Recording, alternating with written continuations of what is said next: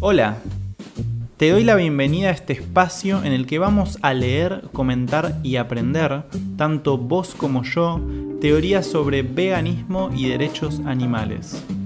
Si es la primera vez que estás acá, te recomiendo que vayas a las listas de reproducción. Ahí es donde todo el material está ordenado. Gracias por escuchar, por estar del otro lado y sin robarte más tiempo, vamos con el episodio de hoy. Hola gente, ¿cómo andan? Y sí, ya sé que lo dije en la introducción, pero insisto una vez más, con que si van a ver el material recuerden que en las listas de reproducción de YouTube es donde todo está ordenado, así que recomiendo que vean cuál es el orden que tienen esas dos listas para poder escuchar los episodios de la manera que propongo. Dicho esto, arrancamos un nuevo episodio en el que quiero dejar en claro que en este caso vamos a trabajar un texto de Nicole Cross de su blog éticaracional.org Nicole es una activista chilena que da cursos de formación en derechos animales y veganismo para activistas y la pueden encontrar en Instagram como Nicole Activista, cuenta que recomiendo seguir. Y en este caso vamos a trabajar dos textos de su blog y como recién les comentaba respecto de las listas de reproducción, lo que vamos a hacer es un episodio enfocado en la lista de reproducción que tiene que ver con los fundamentos éticos y morales por los cuales deberíamos adoptar el veganismo y en este sentido entonces es que vamos a remontarnos a lo más general del asunto para poder avanzar de un modo coherente y vamos a ir a estudiar lo que es la filosofía moral y luego las ideologías que han sido parte del movimiento animalista. Esto es muy importante de tenerlo en claro porque siempre estamos hablando en términos morales en la cuestión de si los demás animales deben ser libres de la opresión del ser humano y entonces debemos repasar necesariamente qué es la ética, qué es la moral, tener presentes nociones básicas acerca del el razonamiento y bueno, puntualmente hoy veremos por qué la ética debería estar basada en la razón para no caer en problemáticas que vamos a ver más adelante como el relativismo cultural y otros tantos problemas asociados. Luego de estos primeros episodios en los que vamos a abarcar la cuestión de la filosofía moral, vamos a ir adentrándonos en los porqué de nuestro deber de respeto para con los demás animales. Así que si estás empezando a cuestionarte tu relación con los demás animales y no sos una persona vegana todavía, te invito a que te quedes en este episodio y luego puedas ver los subsiguientes para comprender por qué realmente tenemos un deber de respeto y un deber de ser justos con los demás animales. Y si sos activista y no tenés claro estos conceptos, voy a dejar igual en la descripción los textos que vamos a leer, o bien podés quedarte a escuchar la lectura, o bien quizás quieras recomendárselo a alguna persona que todavía no es vegana, pero está empezando a cuestionarse su relación con los demás animales para que pueda comprender los argumentos sobre los que se basa el veganismo. Así que vamos con los textos que son del blog éticaracional.org como les venía comentando y el primero en este caso tiene como título Filosofía Moral y vamos a desarrollar estos conceptos que habitualmente son nombrados en el movimiento animalista y dice lo siguiente. Etimológicamente ética y moral hacen referencia a una misma entidad, manera de ser. La palabra ética proviene del griego ethos y la palabra moral es la traducción latina de moralis. Existen dos términos porque nuestra civilización heredó la cultura grecorromana y los romanos recogían el sentido griego de ethos. Por lo tanto, no existe una razón etimológica, cultural o histórica que justifique diferenciar ambos términos. No existe una diferencia esencial, son lo mismo. La concepción mínima de la moral. Sería útil que pudiéramos empezar con una definición sencilla de la moral o ética, pero ha resultado difícil debido a las distintas teorías rivales que existen. Sin embargo, cada teoría debe tener al menos una concepción mínima de la moral en común, de lo contrario estaríamos hablando de otra cosa distinta. Si nos interesa descubrir la verdad sobre un asunto moral, entonces debemos consultar a la razón y a los datos o hechos empíricos. De lo contrario, la moral estaría sujeta al capricho personal, a los sentimientos que pueden ser irracionales, a los prejuicios o al adoctrinamiento cultural. Si aceptamos que la moral debe tener un criterio objetivo y universal, entonces la concepción mínima de la moral debe ser la razón. ¿Por qué la razón debe ser la concepción mínima de la moral y no nuestros sentimientos o cualquier otro criterio distinto? La razón se rige por principios lógicos que asumimos universalmente como ciertos. Por ejemplo, el principio de identidad, el principio de no contradicción, entre otros. Por medio de la lógica, la razón puede hallar coherencia o contradicción en las proposiciones y junto a las evidencias descubrir la verdad sobre una cuestión moral.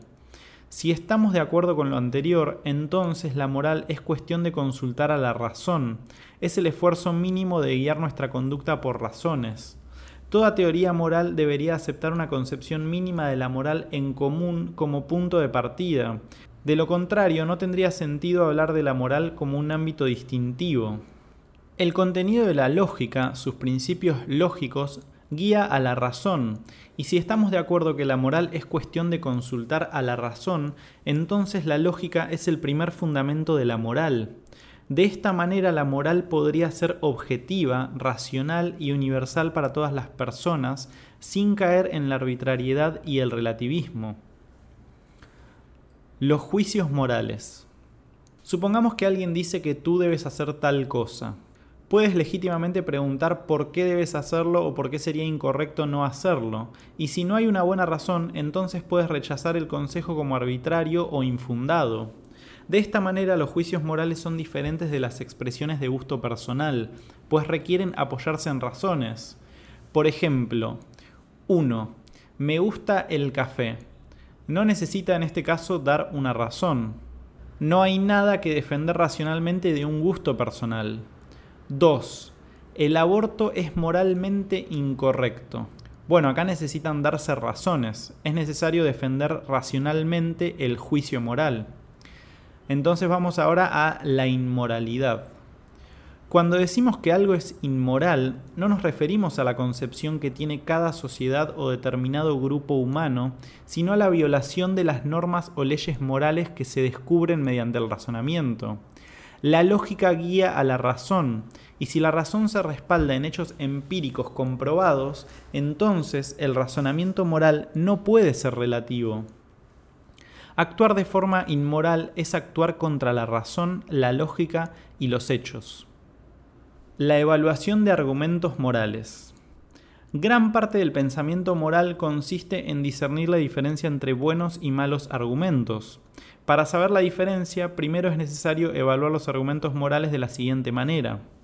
A. Tener una visión clara de los hechos. Esto implica dejar nuestros prejuicios a un lado y ver las cosas de manera objetiva, es decir, realmente como son en verdad. B. La acción de los principios morales. Se refiere a la aplicación inteligente de los principios morales a casos particulares y generales. Por ejemplo, aplicar el principio de igualdad a la cuestión del racismo, sexismo y especismo. C.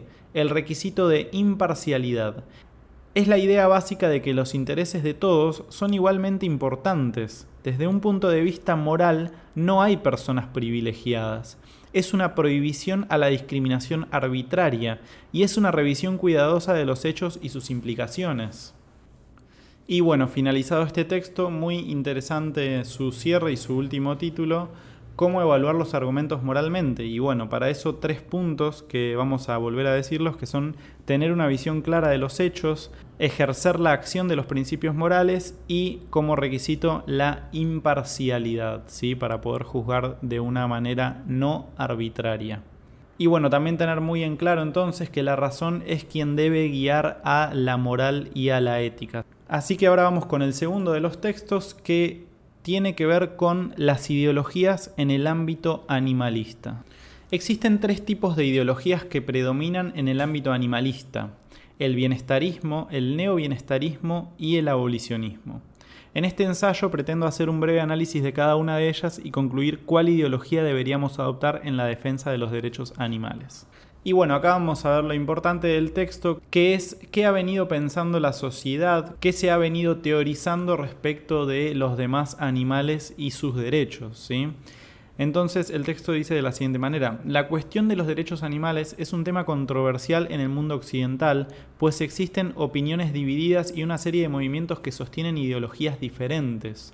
No es un tema moderno o contemporáneo, pues se remonta incluso desde la filosofía antigua. En la edad moderna, el pensamiento moral sobre los animales empieza a evolucionar y es abordado por distintos filósofos como Emmanuel Kant, John Locke y Arthur Schopenhauer. La cultura occidental antes del siglo XIX no reconocía que los animales fueran sujetos de consideración moral, pues se creía que eran máquinas con movimiento hechas por Dios, sin alma, sin ninguna facultad de sentir o pensar. El primer filósofo de la Edad Moderna que se opuso a esa creencia fue Immanuel Kant, que nació en el 1724 y murió en el 1804, quien reconocía la capacidad de sentir en los animales, pero negaba que la humanidad tuviera alguna obligación moral directa con ellos. Kant afirmaba que los animales solo existen como medios para nuestros fines, a diferencia de los seres humanos que son fines en sí mismo y no deberían ser usados exclusivamente como un medio para satisfacer intereses ajenos. Esto es lo que decía Kant de los demás animales, ¿no? Estableciendo esa injusta separación entre los animales humanos y los animales no humanos. En su libro Fundamentación de la Metafísica de las Costumbres, sostenía que únicamente los humanos tienen valor moral inherente porque pueden razonar, ser conscientes de sí mismos y reflexionar sobre las normas morales. Y bueno, acá ya vemos que hay fallas en, la lógica de Kant, porque tenemos dentro de lo que es la especie animal humana los llamados casos marginales, personas que quizás no pueden razonar o reflexionar sobre las normas morales y aún así no son considerados medios para fines ajenos a ellos mismos, por lo tanto tienen valor inherente. La revolución en el pensamiento moral sobre los animales surgió en el pensamiento filosófico del utilitarista Jeremy Bentham, que nació en 1748 y murió en 1832, quien sostuvo en su libro The Principles of Moral and Legislation que la humanidad sí tenía una obligación moral directa con los animales su famosa frase que es una ruptura para el pensamiento de la época, pero que no es justa de ser utilizada al día de hoy, si tengámoslo bien presente, es la siguiente. La cuestión no es pueden razonar o pueden hablar, sino pueden sufrir. Y esto generó un cambio de paradigma porque se reconocía que los animales tenían el interés en no sufrir o evitar el daño. Las ideas de Benham fueron recogidas por el filósofo utilitarista Peter Singer en 1946, que las afinó en su libro Liberación Animal de 1975, si no me equivoco. A pesar de que Singer es conocido como un referente de los derechos animales, su postura es opuesta a la ética de derechos, pues se basa en el utilitarismo. Su filosofía sostiene que no hay problema moral en explotar animales o incluso matarlos, porque en su opinión no tienen un interés genuino en seguir existiendo, a diferencia de los humanos que sí dice que los tenemos, sino que únicamente quieren evitar el sufrimiento. Por tanto, Singer establece una jerarquía moral. Los intereses de los humanos tienen un lugar privilegiado frente a los intereses de los demás animales.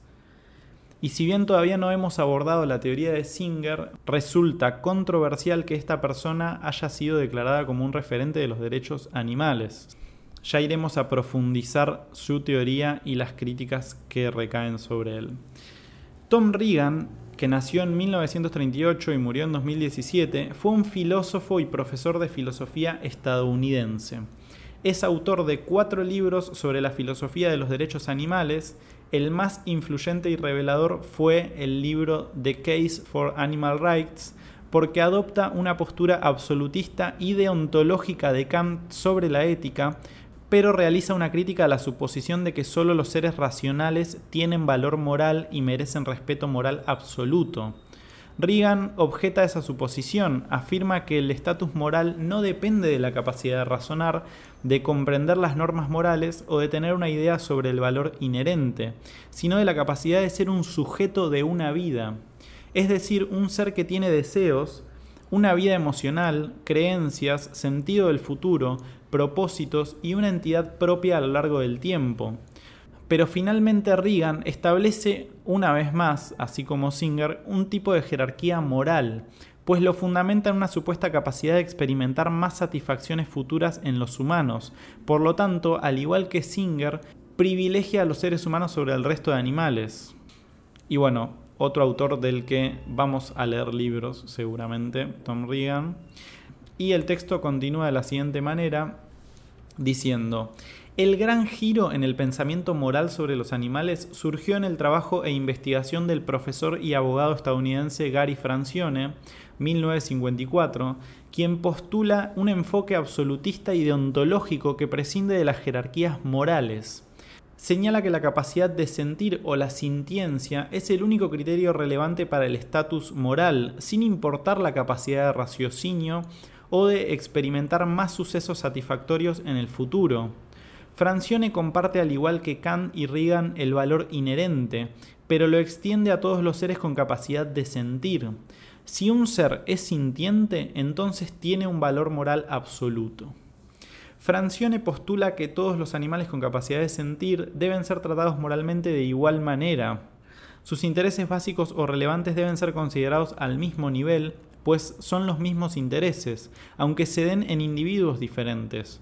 El enfoque que postula Francione en la capacidad de sentir y en un único derecho absoluto es el derecho a no ser tratado como propiedad. ¿sí? Esto es fundamental, esto sí que es una ruptura dentro del movimiento animalista. Y vamos a explicar algo muy brevemente que suele entenderse quizás de una manera errónea que tiene que ver con la libertad. Muchas veces hablamos de que los demás animales deberían gozar de libertad, de que ellos tienen interés en ser libres y de que dicho interés solo vamos a poder otorgarlo de una manera coherente para todos los demás animales siendo personas veganas. Ahora lo que suele suceder con esto es que dicha libertad suele ser asociada o entendida como que los demás animales vivan en su medio natural. Entonces es normal que personas nos pregunten ¿Qué deberían entonces, por ejemplo, hacer con sus perros o con sus gatos o con otros animales con los que conviven? Entonces la libertad suele estar asociada a, por ejemplo, un ave siendo liberada de su jaula y yéndose a vivir a un medio natural. Y la primera respuesta que se dan estas personas a sí mismas o que nos transmiten su, su inquietud con respecto a si deberían dejar en libertad a estos animales devolviéndolos a medios naturales o simplemente sacándolos de su hogar. A ver, sabemos que nadie en su sano juicio haría lo siguiente, pero entonces tenemos que explicar un poco qué es esta libertad a la que hacemos referencia y la que establecemos como justa para los demás animales. Y el problema que tenemos entonces es que tenemos una cierta responsabilidad sobre los animales que hoy existen y viven en una forma que dependen de los seres humanos. Este es el caso, por ejemplo, de los animales que conviven con nosotros en nuestros hogares o a quienes hemos quitado injustamente de su medio natural o también a aquellos animales a quienes reproducimos para luego sacar provecho de ellos. Y para dar respuesta a esto, podemos decir lo siguiente, que la libertad no es solamente entendida en un sentido físico, sino que también comprende otros dos aspectos que son el moral y el intelectual. Y en el caso que nos ocupa de los animales con los que convivimos, los cuales no pueden ser devueltos a medios naturales porque no podrían aprender de sus ancestros a vivir en ellos y a valerse por sí mismos, es que tenemos una responsabilidad en su tutela de proteger sus intereses. Entonces, en este caso, la libertad en ellos no sería la libertad física, pero sí gozarían de la libertad moral que en principio sería su no explotación, independientemente de si esta no explotación podría darse en su medio natural o conviviendo con nosotros los humanos en nuestros hogares o como es el caso de otros espacios como santuarios que voy a dejar en la descripción para que puedan visitar y conocer, siendo uno de los casos más conocidos el santuario en el que se encuentra la elefanta mara en Brasil. Entonces, en síntesis, la libertad depende del caso del animal que tiene derecho a gozarla. Y si no puede darse el mejor de los casos, que sería su devolución a un medio natural, quizás pueda darse el caso de que este animal sea trasladado a un santuario, donde no será explotado y donde será considerado un fin en sí mismo. Y ahí sí será libre, será libre en términos morales y no físicos, porque lamentablemente la libertad física quizás ponga en peligro su vida y sus intereses. Y esto es algo que sucede en el caso de los humanos, humanos que son considerados un fin en sí mismo y que no son explotados, y que al no poder valerse por sí mismos, integran espacios de cuidado para ellos. La libertad entonces no es estrictamente física, sino que comprende no tener un dueño, nadie que defina tus intereses.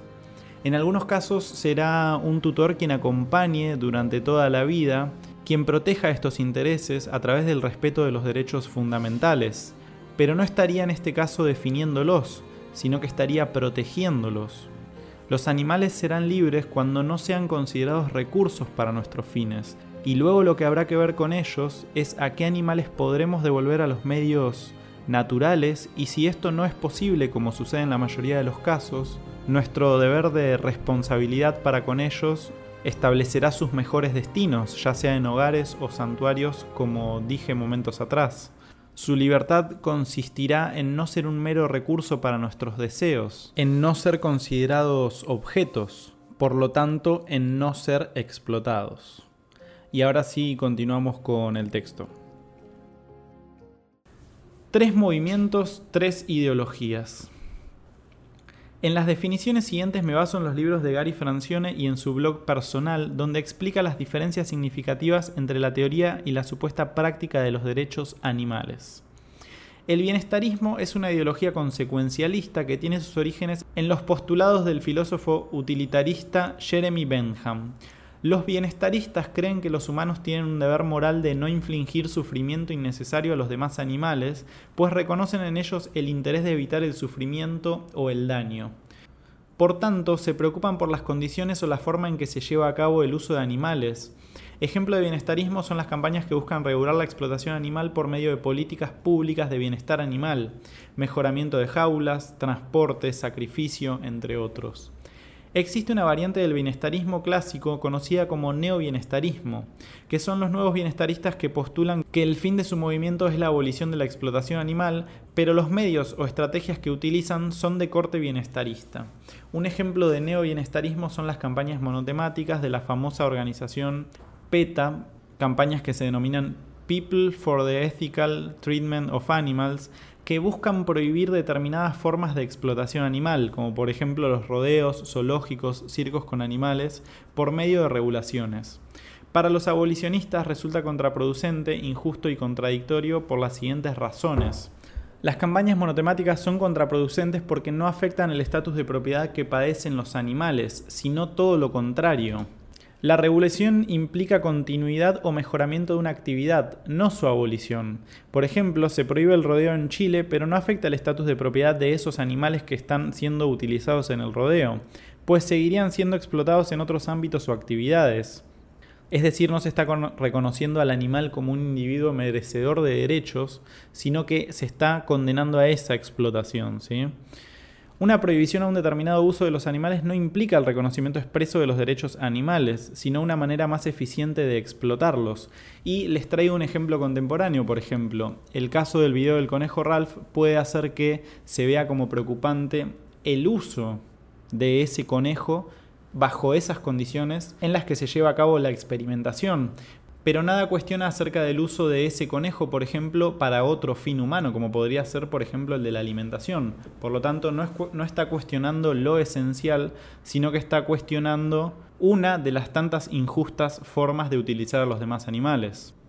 Una prohibición a un determinado uso de los animales no implica el reconocimiento expreso de los derechos animales, sino una manera más eficiente de explotarlos. Las campañas monotemáticas son inmorales en sí mismas, porque violan el principio de igualdad, del cual vamos a leer episodios más adelante. Si extrapolamos el mismo escenario en el contexto de los humanos, nadie en su sano juicio apoyaría las regulaciones a la esclavitud humana ni trataría la injusticia de manera parcial. Cuando se trata de derechos humanos, somos absolutistas de los derechos fundamentales, y esto es importantísimo de tenerlo presente. Y por último, las campañas monotemáticas son contradictorias porque no hay coherencia entre los fines y los medios. Para entender mejor este punto, tomaré el siguiente caso que ejemplifica la contradicción de medios y fines. El discurso de Barack Obama sostenía que debíamos abogar por la paz, pero en la práctica se utilizó la guerra como medio para conseguir ese fin. ¿Cómo es posible conseguir la paz por medio de la guerra? La guerra no es compatible con la paz, son opuestos, es una contradicción entre fines y medios. Del mismo modo, los bienestaristas se contradicen al postular que su fin es la abolición de la explotación animal, pero utilizan como medio reformas o regulaciones a la explotación animal, lo que es un sinsentido. Abolicionismo. Por último, tenemos la ideología abolicionista propuesta por Gary Francione como una necesidad de compromiso y coherencia si los animales importan moralmente. Es una extensión de la postura abolicionista surgida en Inglaterra en el siglo XVIII, que tenía por objetivo eliminar el estatus de propiedad que padecían las personas esclavizadas y por tanto abolir su condición de propiedad. El abolicionismo se diferencia de manera radical y está al otro extremo de las dos primeras pues es partidaria de una ética deontológica. Recuerden que tenemos la ética consecuencialista, de la cual deviene el utilitarismo, y la ética deontológica, de la cual deviene el inherentismo. Entonces decíamos, es partidaria de una ética deontológica de derechos morales o inalienables que tienen los animales con capacidad de sentir. Se postula que debemos rechazar la explotación animal en sí misma independientemente del trato o las condiciones en que se lleve a cabo. El enfoque abolicionista se basa en principios universales como el principio de igualdad. No hay razón moral que justifique excluir al resto de animales de la consideración moral, pues ellos tienen un interés genuino en seguir existiendo, evitar el daño y en ser libres. El enfoque abolicionista propuesto por Gary Francione tiene seis principios primordiales. 1. Los demás animales tienen el derecho a no ser tratados como propiedad de los humanos es un derecho fundamental o requisito para la posesión de otros derechos reconocidos, porque las propiedades o cosas no tienen derechos ante la ley, solo sus dueños los tienen. Todos los animales no humanos del mundo están sometidos a un estatus de propiedad. Bajo la ley son cosas o recursos que están a disposición de los humanos. Ese estatus no permite que sus intereses sean considerados en el ámbito legal y además se protege a través del derecho de propiedad, que es un derecho que tienen los dueños sobre sus propiedades. Y además de esto ser injusto en sí mismo, piensen que si hay un conflicto de intereses entre un dueño y su esclavo, siempre van a primar los de su dueño, ¿sí? Para que podamos ver lo injusto de la cuestión.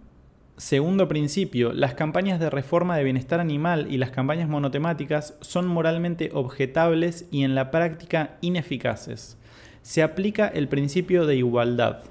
Si estamos de acuerdo que no es moralmente aceptable regular la esclavitud humana porque viola la dignidad de los humanos e implica tratarlos como cosas, entonces por la misma razón es objetable si las víctimas son otros animales. La especie a la que pertenece el individuo, como ya hemos visto, es irrelevante si éste tiene derechos fundamentales por el hecho de ser sintiente. Principio 3. El veganismo es un imperativo moral y la educación vegana creativa y no violenta debe ser la piedra angular de la defensa racional de los derechos animales.